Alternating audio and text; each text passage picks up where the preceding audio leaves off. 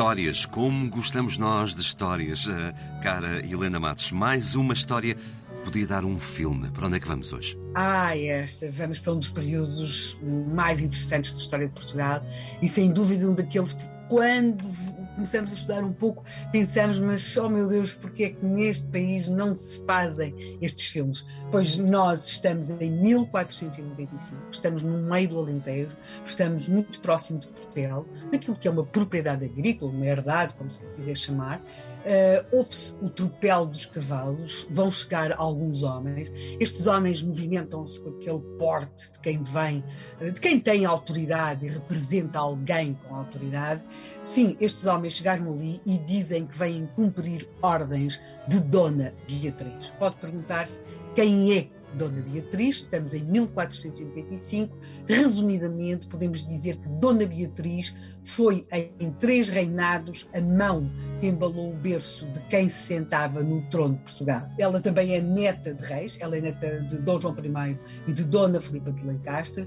Ela casou Uh, foi cunhada do rei, porque ela casou com o infante Dom Fernando, que era irmão do Afonso V. Ela é, ela é sogra de Dom João II, é mãe de Dom Manuel, uh, que vai ser rei. Portanto, ela é claramente a mulher que embalou o berço da coroa portuguesa uh, neste final do século XV. E agora Dona Beatriz mandou estes homens, portanto ela é, como se calcula, uma mulher muito poderosa, também muito rica, e ela mandou estes homens a Portel. E porquê, nesse ano de 1495, ela mandou ali buscar uma criança, uma criança que foi ali educada como sendo mais um filho de um camponês e que ela mandou buscar para ser criado na sua casa e criado no sentido de educado porque ele é seu neto.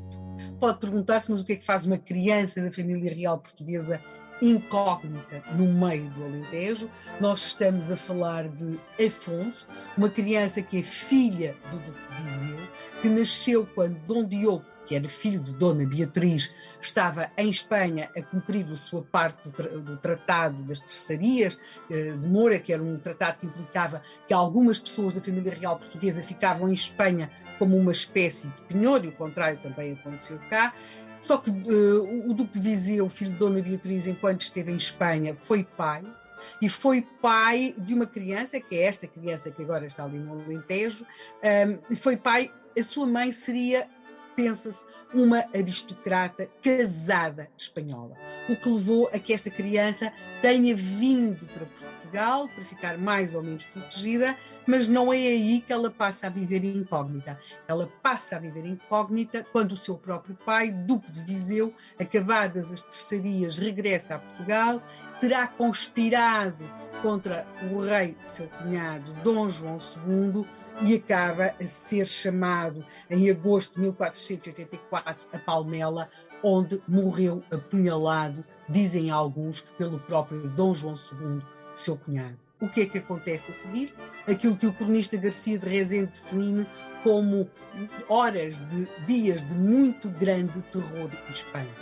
Há execuções, há condenações e há uma ordem muito precisa em relação ao filho do Duque de Viseu assassinado.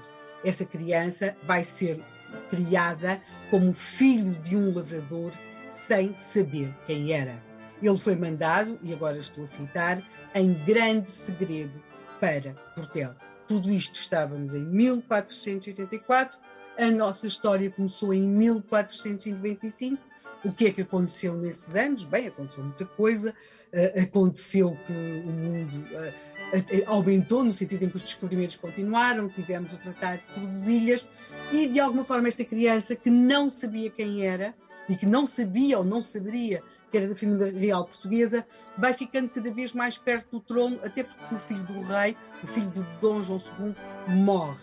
Mas em uh, outubro de 1495, quem morre mesmo é Dom João II, quem se vai tornar rei é Dom Manuel, tio deste desta nossa criança Afonso, e aí Dona Beatriz mãe do novo rei, de Dom Manuel, vai dar ordem para que o seu neto, que estava a ser educado em grande segredo em Portel, para que estes homens o fossem buscar. As ordens foram, foram cumpridas, de facto, Afonso veio para a corte, a sua avó vai sempre protegê-lo uh, e uh, ele vai casar-se, uh, vai aliás viver na Quinta da Bacalhoa e em 1504 ele vai morrer, não teve uma vida longa e morreu no Alentejo. Não sabemos se alguma vez se lembrou dos tempos em que aí foi uma criança e talvez tenha acreditado que era apenas o filho de um camponês. São histórias fantásticas as que traz para esta derradeira semana de emissões do Histórias da História. Eu apenas lhe estendo o tapete vermelho para o que tem para nos contar durante estes dias.